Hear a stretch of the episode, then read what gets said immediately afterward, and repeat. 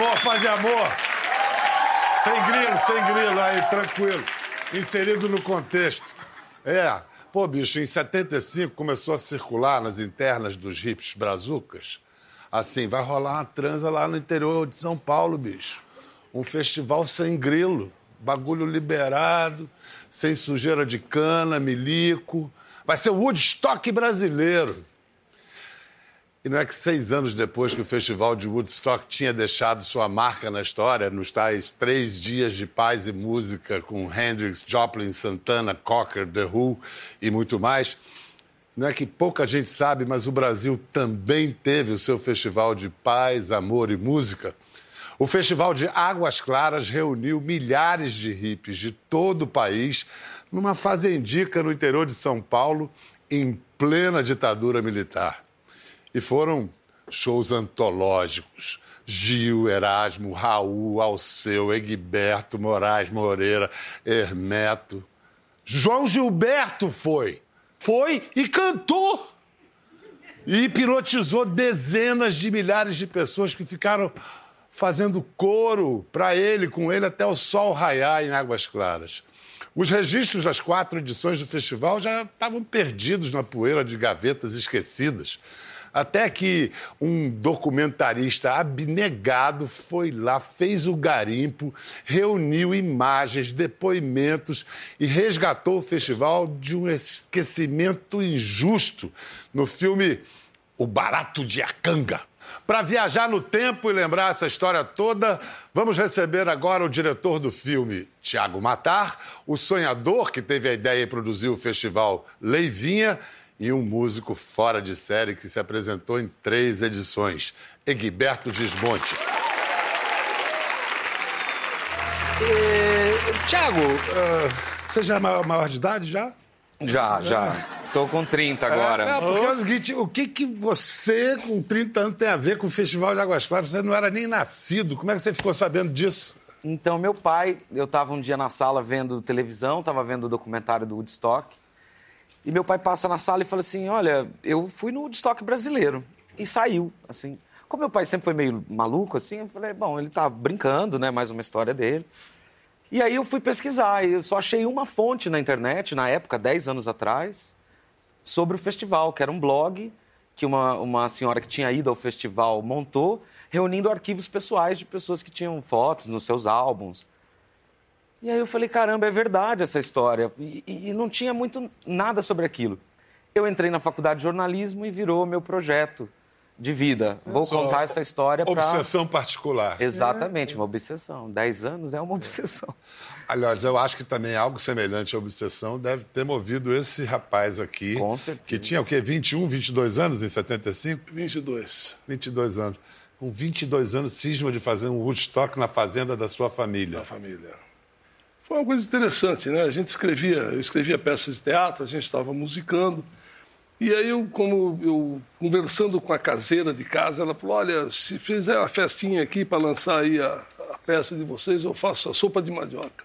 Falei: Está resolvido, vamos fazer o festival. E aí começou a gente ligar, a gente começou a se comunicar. E está fazendo festival, Leivinha? Tô. Ah, então põe meu nome aí. E pôs, e aí fui fizemos só com rock paulistano né? Apocalipse, Som Nosso Cada Dia, é, o Terço. Rock progressivo. Rock progressivo. O Mutante estava, estava, mas não pôde ir porque teve um problema no estado do Botafogo, que estava fazendo um show lá. E fizemos o festival em, em Esse 75. do Botafogo eu estava, 74, que o Raul Seixas lançou a Sociedade Alternativa, Alternativa a Rita é. Lee tocou também. Agora, fazer aquilo era um ambiente de ditadura. A gente estava ali num momento muito triunfante do regime militar. É, eu Ninguém te avisou, né? Não, eu, eu, na verdade, eu não dei muita trela, né? Porque se eu fosse me preocupar com isso, não faria nada. Aí eu sei que eu fui lá, tipo, o delegado na hora proibiu, não, não pode fazer reunião de muita gente e tal. Eu falei, mas não é muita gente, vou fazer uma festa pessoal aí, meus amigos aí e tal. Quantas pessoas você ah, disse assim? Foi... Vem o quê? Vem mil pessoas? É, falei em duas mil. Vieram? Eles achou 30. Mil. É, aí. Mil. mil. Aí o. Não pode, não pode, não pode, então eu vou falar com quem manda. Erasmo Dias. Fui lá na Secretaria de Segurança, fiquei lá uns 10 dias para ele me atender. barbudo, cabeludo, né? A pessoa já tinha receio até de entrar em qualquer delegacia para com medo de não sair. Aí o. Aí ele virou para mim e falou assim: olha, faz o seguinte, vai lá falar com o Silvio Pereira Machado no DOPS. DOPS, Amanhã. Departamento de Ordem Política e Social. Ah, eu saí Crianças. e comecei a avisar o pessoal. Falei, ó, oh, gente, amanhã cedo eu estou indo pro DOPS. Se eu não sair, eu tô, tô no DOPS, tal, vai lá. E entrei. A primeira pessoa que eu encontro foi o Uri, parado ali. Falei, cabeludinho, hein? Aí eu falei, porra, meu, onde é que eu tô? Que vai Cabeleira dava prisão, moçada. É, é. assim, e umas pancadinhas de vez em quando. É. Aí entrei lá na sala do delegado, ele chegou e disse, você quer fazer o festival, a festa? Eu falei, sou eu que quero fazer a festa. Ele falou, tem um documento aqui para o senhor assinar, o senhor leia e assina. Eu falei, para fazer o festival tem que assinar? Ele falou, tem, dá caneta.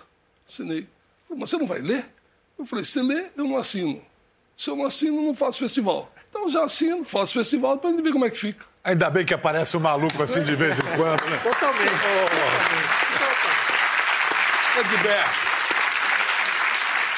Hoje, em que se fala tanta imprecisão sobre a ditadura, né?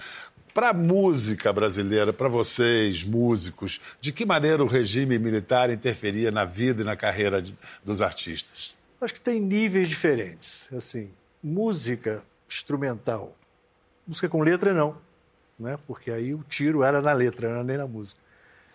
Para música instrumental não houve muita coisa, exceto para não fugir à regra aqui do, do festival alguns filmes, e um deles eu participei, feito pelo Roberto Farias, chamado uh, Para Frente Brasil. É. O primeiro filme a, a, abordar e revelar com grande brilhantismo a tortura claro, Brasil. Claro. E a, a forma em que o Roberto reuniu as pessoas, não foi essa uma, mas foi parecida. Grande diretor, Roberto Farias, para quem não sabe, ele reuniu 15, 20 pessoas para fazer o grupo técnico do filme, entre elas o músico, me chamou. E o discurso foi muito claro e grosso, foi fino e grosso. Reunimos todos, ele disse: tem uma coisa para perguntar.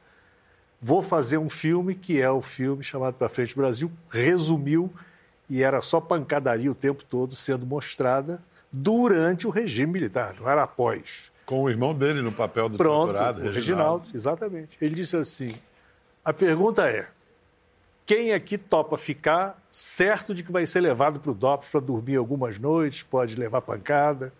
Todos nós ficamos. Como músico, foi o pior momento meu em relação à ditadura. Claro que aconteceram outras coisas, assim, uhum. durante os festivais, Festival Internacional da Canção, Festival não sei das quantas, uma das vezes passou um desses carros de polícia, carburão, cedinho na minha casa, eu morava no Leblon, num canal perto de outras pessoas de música que ali moravam. Eu desço com um policial que foi bater na porta e me convidou a acompanhá-lo.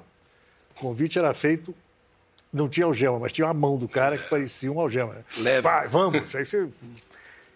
A minha grande surpresa foi abrir a porta do carburão e ver o Tom Jobim dentro. Foi uma maravilha. E o Tom Maravilha, porque o Tom Jobim olha para mim e diz assim: Gismonte, que prazer em reencontrá-lo. isso, isso nove, e meia, nove e meia da manhã indo para o DOPS. Maravilhoso. Passei por várias dessas aí, mas a barra pesada mesmo né, eh, foi essa foi uma essa, do, né? do, do, Roberto. Né? E vem e... cá, você tinha 22 anos. Tinha alguém mais velho que você? Não. Você era mais velho. Era mais a equipe de produção?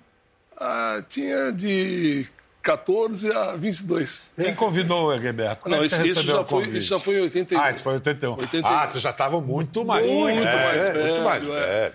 Vamos ver como é que foi a reação da polícia. Vinha a polícia, todo dia aparecia a polícia. Aí eu olhava para cá, gente pelada. Na boa, no meio de gente vestida. Olhava para cá, três fumando aqui, mais três fumando ali, mais oito fumando ali. No meio de um monte de gente numa boa eles não faziam nada, seguiam, né? Só viam se tinha alguém alterado, assim, ameaçando os outros. Não me lembro de nenhuma situação assim. Agora, eu tinha uma carteira de jornalista fajuta no Jornal da Cidade de Bauru. E como eu era recém na polícia muito jovem, ninguém jamais ia mexer comigo, me molestar ou questionar alguma coisa.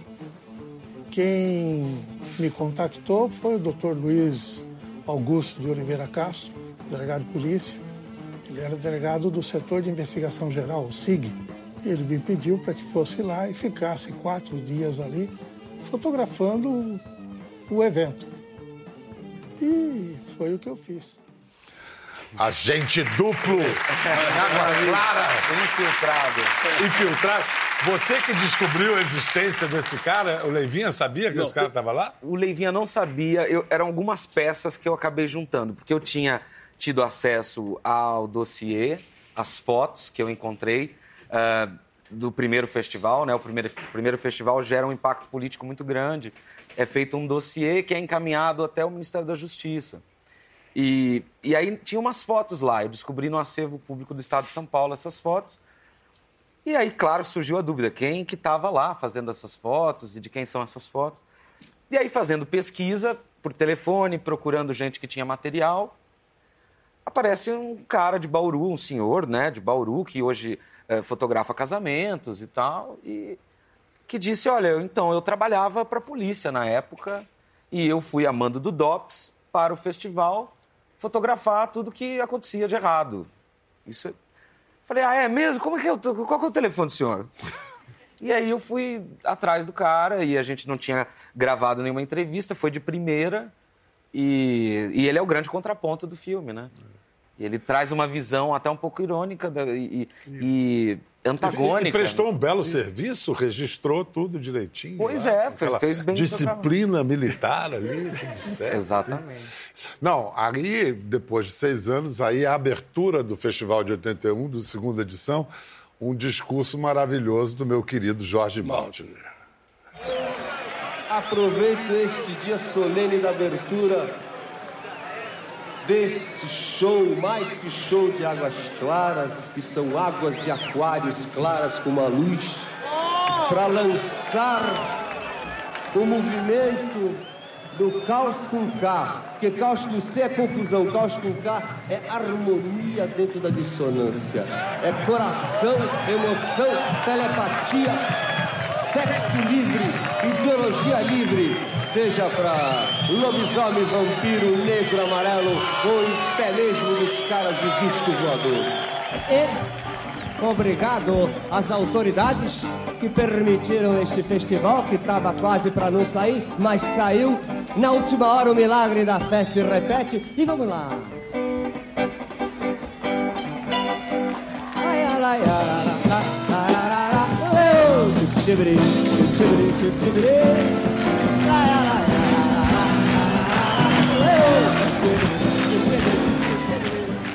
Eita.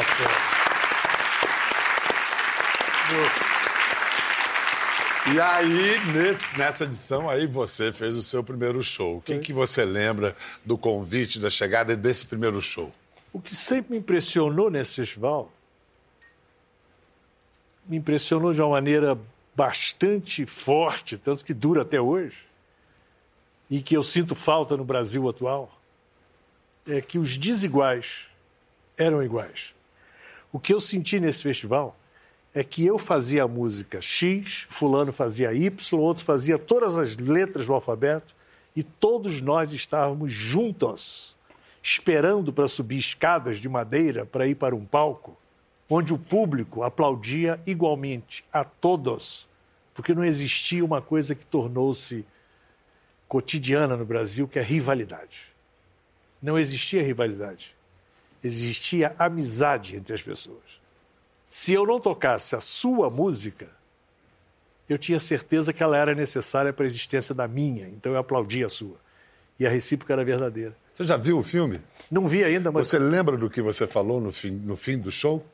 Mais ou menos. Opa, Bem, vamos boa mostrar noite, para ele? como vai? Não, no fim do show. Fim do show. Você Ah, falou no uma fim do coisa, show? Você falou uma coisa bonita. Deixa eu ver.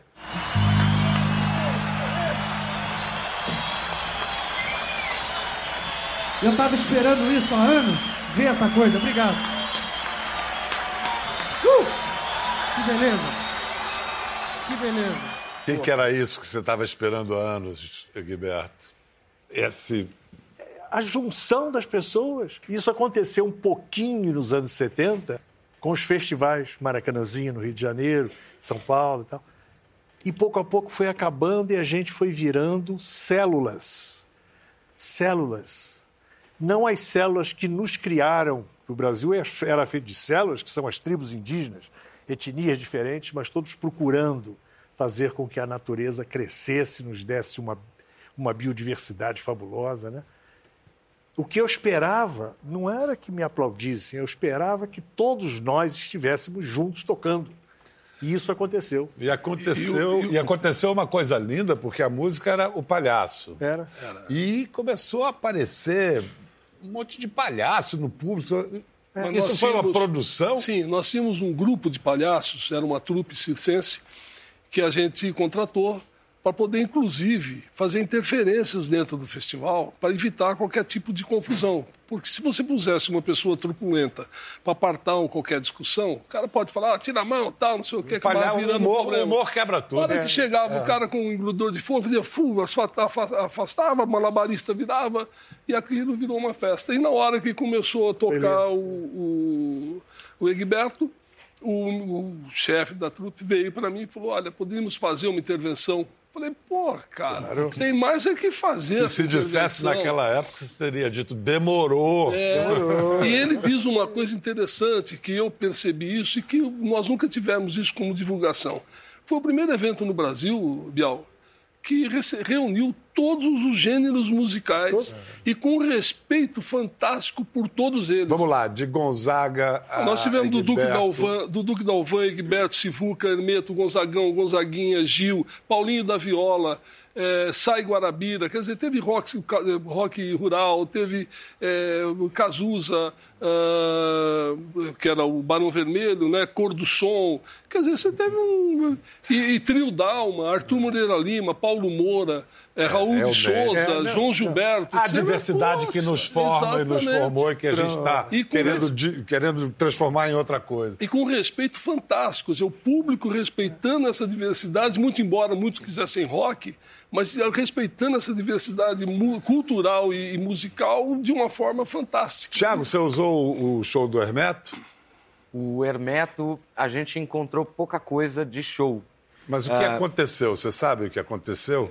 O Hermeto, se eu tivesse encontrado o material, já seria impossível de usar, porque diz que ele tocou a noite toda até o outro dia amanhecer. Então, Fez- deveria ter uma, eh, três, quatro horas no mínimo. Fez um solinho de flauta, né? É, ele subiu no palco, fez o show dele legal, aí virou e falou: Bom, já que vocês estão aí para ouvir, eu tô aqui para tocar. Eu vou tocar até amanhecer. Sentou na beira do palco e ficou tocando flauta até seis horas da manhã. E o pessoal que trabalhava no dia seguinte tinha que levantar cedo. Imagina a alegria dos técnicos de som. Tá, Não havia essa cara. Mas preocupação. foram, foi muito legal. Foi muito Agora a bacana. gente viu o início com o Maltner discursando. Olha o fim do festival de 81, que luxo. Vencemos a batalha. Essa nossa, nessa nossa mini guerra cultural na vida brasileira de hoje é muito importante que a gente consiga vencer essas pequenas batalhas. Muito importante mesmo.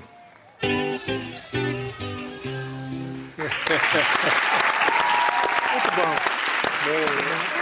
Egberto, qual a atualidade que você vê nessa fala do Gil, do início da batalha, da guerra cultural? Estou dentro. Acompanho, sigo. Há quatro dias estivemos juntos, mais uma vez. Né, Sempre que podemos, nos encontramos e continuamos trocando sonhos. A grande lição do Gil, que é de uma geração um pouco antes da minha, foi ah, um sujeito que trata o Brasil com um carinho danado. né? Tem lado masculino, feminino ou qualquer outro lado que exista. Tem qualquer música. Né? E há três, quatro dias conversamos sobre a possibilidade de, mais uma vez, de fazer alguma coisa. E aí ele disse assim: uma coisa, até sem instrumento nenhum. A gente vai, começa a conversar e depois dança, de eu topo. A coisa do Gil, que é linda, é que o Gil topa fazer. É. Não é? E fazendo e topando faz um monte de gente topar, Claro, inspira todo mundo. Claro, né? claro. Verdade que quando acabou essa edição, o público não queria ir embora? Não. Foi ficando gente, foi ficando, e aí e o, o grande problema também era o, o próprio transporte, né? Nós tivemos que pegar caminhão de boi, enchia de gente, e gente a pé. Porque o pessoal chegou, genial, esse tivemos quase 100 mil pessoas nessa edição. E o pessoal chegou em 15, 20 dias e teria que ir embora em três. Então o pessoal ia ficando. E aí nós tivemos lá algumas pessoas indo e conversando, e, e tinha gente estava viajando e falando que a entidade disse que ele tinha que ficar lá, e aquelas histórias todas. E aí você vai tendo que contornar isso aí, né? E o lugar Até, era até baixar a bonito. onda, né? É, assim, né? é, o cara cai na real.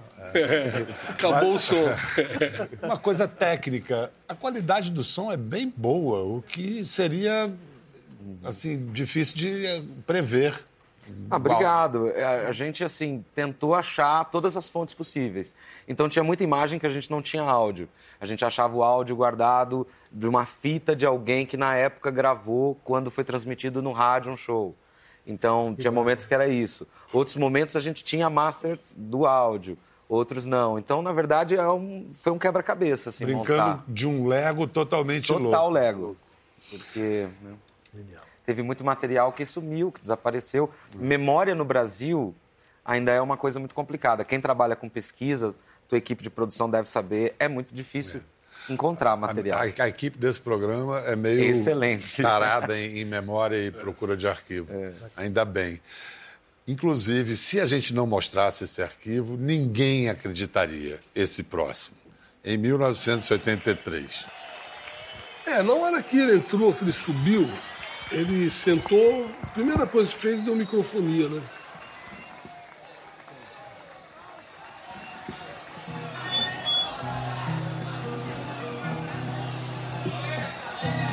Peraí.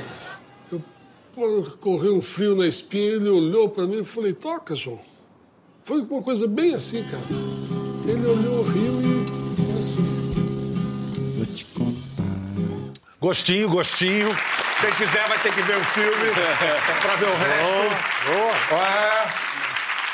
Mas olha, convenceu o homem a tocar ao ar livre, ainda com microfonia. Você E passou uma lábia aí. E pedi pra ele voltar e dar um, um bis, ele subiu e deu um bis ainda. Um bis sem fim, né? É, Pelo sem que eu- fim, é. Você assistiu esse show, Guilherme? Boa parte dele.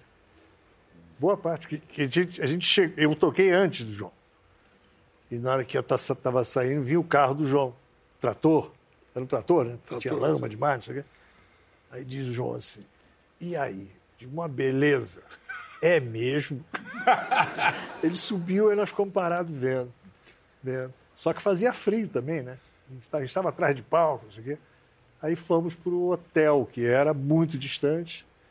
E lá chegando, tinha uma transmissão que chegava no hotel. Eu não sei como é que isso se deu até hoje. 83, eu acho que já tinha Já a tinha. Band no, no Já- negócio. Já tinha alguma coisa, então era Foi o isso. Talma, inclusive, que foi o, O diretor. Talma? Talma. Ah. O diretor das- dos, dos dois, É. dos dois, em 80 e 83, ele que dirigiu. Todas as imagens que você vê da Bandeirantes foi ele Sorte que sua, dirigiu. Thiago. É, na, na verdade, só para corrigir o Leivinho, o, o Roberto Talma era supervisor e o, o especial do João Não, do João, foi, do João foi o Beto Russo Isso, que dirigiu. Beto Russo. É, mas a direção do, do, do evento em si foi o. Que, aliás, foi missão do Beto Russo tentar levar o João Gilberto para lá. E ninguém acreditava que ele ia. Ele passou 15 dias tentando convencer o João de que era uma boa. Ele foi convencido, mas sabe o quê? Mesmo sem, sabendo, sem saber dirigir, ele quis ir dirigindo. E aí ele fez algumas exigências loucas e tal. E uma delas era carro. E o cara falou, mas ele não sabe dirigir. Eu falei, pô, deixa ele dirigir, pô. Já põe o carro na mão dele. Falei, como é que eu vou levar o João de copiloto? Peguei e falei, pô, vou chamar o Roberto, Robertinho. Falei, cara, vai sobrar pra você. O Robertinho foi de copiloto do João e o João dirigindo. Robertinho, né? Olha, Robertinho. Assim, olhei a estrada aqui. Robertinho, ó, ouve. Olha o barulho do som do motor. Olha que coisa linda, Robertinho. Aí o Robertinho falava, João, dá licença. Você está ultrapassando para outra faixa. O, o, o, o- tá vindo caminhão aqui. Ah, desculpa. Aí ele acertava assim. Olha, mas é lindo esse som. Ele virava a cabeça para cá e o volante para cá. Mas é lindo esse som. Aí o Robertinho lá corrigia. Ai, que delícia. Essa história é muito boa.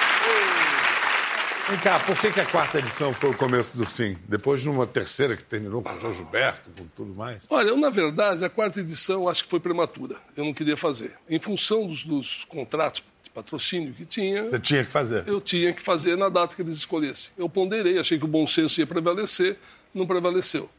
E quiseram fazer no carnaval. Cara não foi um fracasso. Na verdade, o festival tinha 45, 50 mil pessoas. Não Tava- dá pra chamar de fracasso. Não, É. até porque chegou uma pessoa da cidade e falou para mim: é, esse aqui foi um fracasso, só tem 40 mil pessoas. Eu falei, pois é, a cidade tem cinco. Porra, tem 50 anos.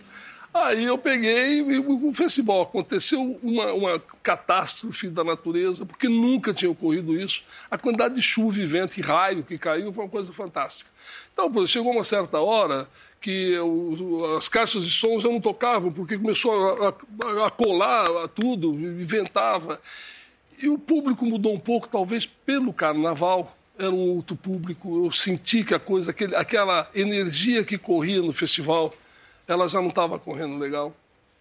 Eu comecei a ficar preocupado. Já, já vinha me preocupando com a estrutura. Minha casa ficava a 200 metros dali, né? Meus filhos. Que tudo. curioso, isso é 85, 84. 84. Exatamente quando estava acabando o regime, É, e, também, a abertura. e também teve isso. Eu, eu, eu sempre coloquei em todas as entrevistas que eu dei, Biel, que o festival representava uma época. Ele era representativo de uma época, a época da busca da liberdade, da- do encontro entre as pessoas. Você não tinha internet, então você fazia o quê? Você saía de lá, além de escrever carta, e tinha que escrever bem, você saía de lá para vir encontrar o cara aqui, trocar ideia aqui com o cara do Piauí. Então era, pô, era, interessante, era uma coisa legal, e isso foi come quando começou a, a se permitir grandes reuniões com as diretas, essa coisa toda. o- a, a- a sensação que eu tinha é que o objeto do festival já não estava. Aquela energia estava se dissipando, indo para outros lugares. Demais, é aquilo que você. Essa é até uma visão é, bacana, bonita do bonito, fim. né? Cumpriu o seu papel e se multiplicou. É, eu na hora, eu olhei e falei o seguinte, eu falei, pô, o sonho não acabou, mas ele tem que mudar, senão vai virar pesadelo. E a quantidade de problemas que nós tivemos aquele ano foi uma coisa assim, Eu, astronômica. eu soube que quase que o Egberto, o palco dele caiu. Não, não Quase desabou o seu palco? De- depois que eu tinha saído. Ah, Ué, o, o pau caiu, eu tive que subir na, na, na- na Olha aí. 15 metros de altura para cortar a- o teto lá, a lona, porque Sim. tinha estourado a lona e ninguém segurava, aquilo virou um chicote, batia, É. saía luz para tudo quanto é lado, virou uma coisa de louco. Eu falei, pô, pô, ninguém quer subir, eu vou subir. Quando a gente é jovem, a gente faz um bocado de loucura, né? Depois a gente vai pensar e se, às vezes se arrepende. E aí eu fui lá, cortei e conseguimos amarrar embaixo. E o Hermeto, que estava no ônibus para ir embora, ele falou, te dou uma hora, você acabar, você, eu subo no palco. Eu cheguei para ele e falei, olha, Hermeto, conseguimos amarrar, está tudo mais ou menos pronto, pode subir. Ele tocou quatro músicas. Mas ele falou para mim, falou, se o Exu do seu inimigo é forte, o seu Exu é muito mais forte que ele. E subiu no palco, entendeu? É. Mas o que acabou o festival, na verdade, além dessa vontade minha de acabar, porque eu vi que estava começando a ficar preocupante, foi a da natureza. Essa, essa chuva, Sivuca estava em cima de cadeira, entendeu? Você lembra o que Camarim não dessa dá. noite de tempestade? Quer dizer, começou. Eu fiquei sempre num hotel a 30, 40 É. minutos de É. trator. E dessa vez levou quase uma hora para chegar. Então, de forma que aquilo que eu já estava acostumado, dava para cantar três, quatro músicas, beber umas cachaças e subir no palco. O tempo era esse, saindo do hotel. Dessa vez acabou a cachaça e faltava ainda meia hora para chegar. caramba. Por causa da chuva. Era muita chuva. Muita chuva. A gente dentro do jipe, você tira então primeiro o sapato, que é para molhar, depois tira a meia, tira a calça também, e tira o blusão, tira isso aqui. Alguém tem guarda-chuva? Não. Quando chegamos, o negócio já estava. O palco ficava sobre camarins, vamos chamar de camarins. Isso. Que não eram, na realidade. Colocaram lá umas vigas de madeira, um palco e não sei o quê. Nunca caiu. Mas nesse dia, você olhava o chão, toras de madeira enfiadas no chão, e as toras mexiam e já jorrava um pouco de água de dentro dos buracos. Que a chuva era tanta que passou tudo, entrou na terra e amoleceu as toras que seguravam o. Subi ali para tocar. Eu, como sou do Carmo, e o Carmo é de lascar, aquilo é forte para danar, são dois mil habitantes ali, há muitos anos, né? Contando com cabeça de gado e tudo. Tem umas 700 pessoas, que são duas famílias lá no três. Eu subi e disse assim: entrega ao Carmo. Não é nem a Nossa Senhora do Carmo, não, é o Carmo, né? Eu subi, ô Bial, era o momento, era o momento que se o sujeito dissesse, só pode tocar se ficar de cabeça para baixo com o pé amarrado numa jaca. Tá ótimo. Você já chegava chumbado e topava tudo e tal. Agora, no final do show, por causa do show, de não sei o quê, que a consciência vem. O medo, quando a gente desceu as escadas, porque tinha uma escada que você lembra bem, a escada mexia. Era o tal toldo lá em cima que E tinha não era arrebentado. cachaça, era a escada. Não, era a escada era mesmo. escada. É, era a escada. E o Rio, ficou um Rio, o palco, nós tínhamos um circo atrás do palco, onde reunia, fazia coletiva, tal, essas coisas todas. Aquilo virou um rio.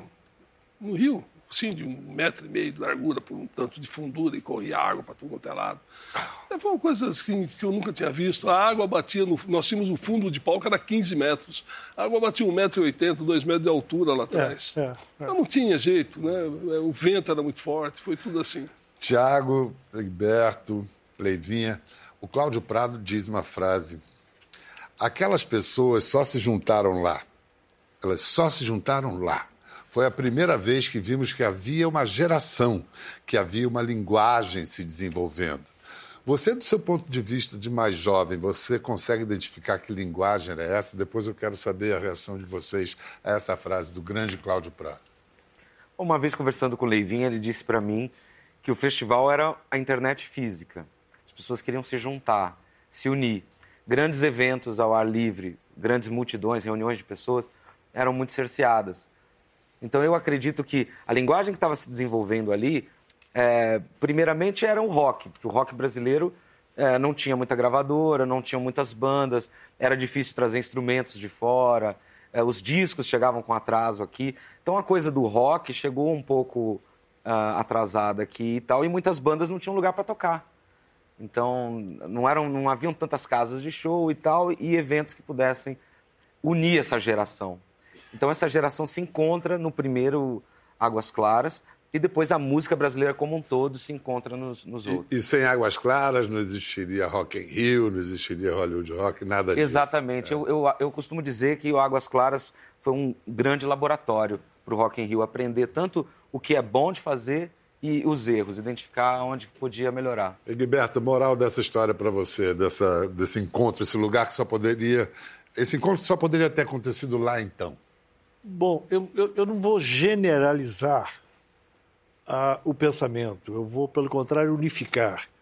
Se eu hoje tenho uma carreira de músico pelo mundo, tendo tocado de A a Z com a maioria dos bons, ótimos músicos, cantores, etc., orquestras. Se eu hoje posso gravar um especial com João do Pife, se eu posso gravar um especial com Yo-Yo se eu posso gravar com Sarah Vaughan, se eu posso e tal, que se eu posso me meter em todos os todos os nichos de música pelo mundo, eu tenho certeza que isso é reflexo da liberdade que eu confirmei, vivi e aprendi em Águas Claras, quando todos esses loucos estavam juntos, e eu me incluo, loucos não pelo que falavam, loucos por estarem juntos num lugar que não existia. Porque um descampado que não tinha nada, isso não era um local localizável, nem se GPS tivesse. Nós fomos porque alguma força estranha nos levou lá. E como lá tinha uma força maior do que a estranha que nos levou, nós ficamos indo, indo, indo, e cada um de nós aprendeu uma coisa diferente. O que eu aprendi foi não ter discriminação com absolutamente nada. Eu já não tinha grande discriminação. Mas isso. Para você, Paulo. Olha, Obrigado. muito obrigado, Leivinha Força Estranha da Silva. Boa, Muito obrigado, Egberto Desmontes. Muito obrigado, Thiago Matar. Gostou da conversa? No Globoplay você pode acompanhar e também ver as imagens de tudo que rolou. Até lá.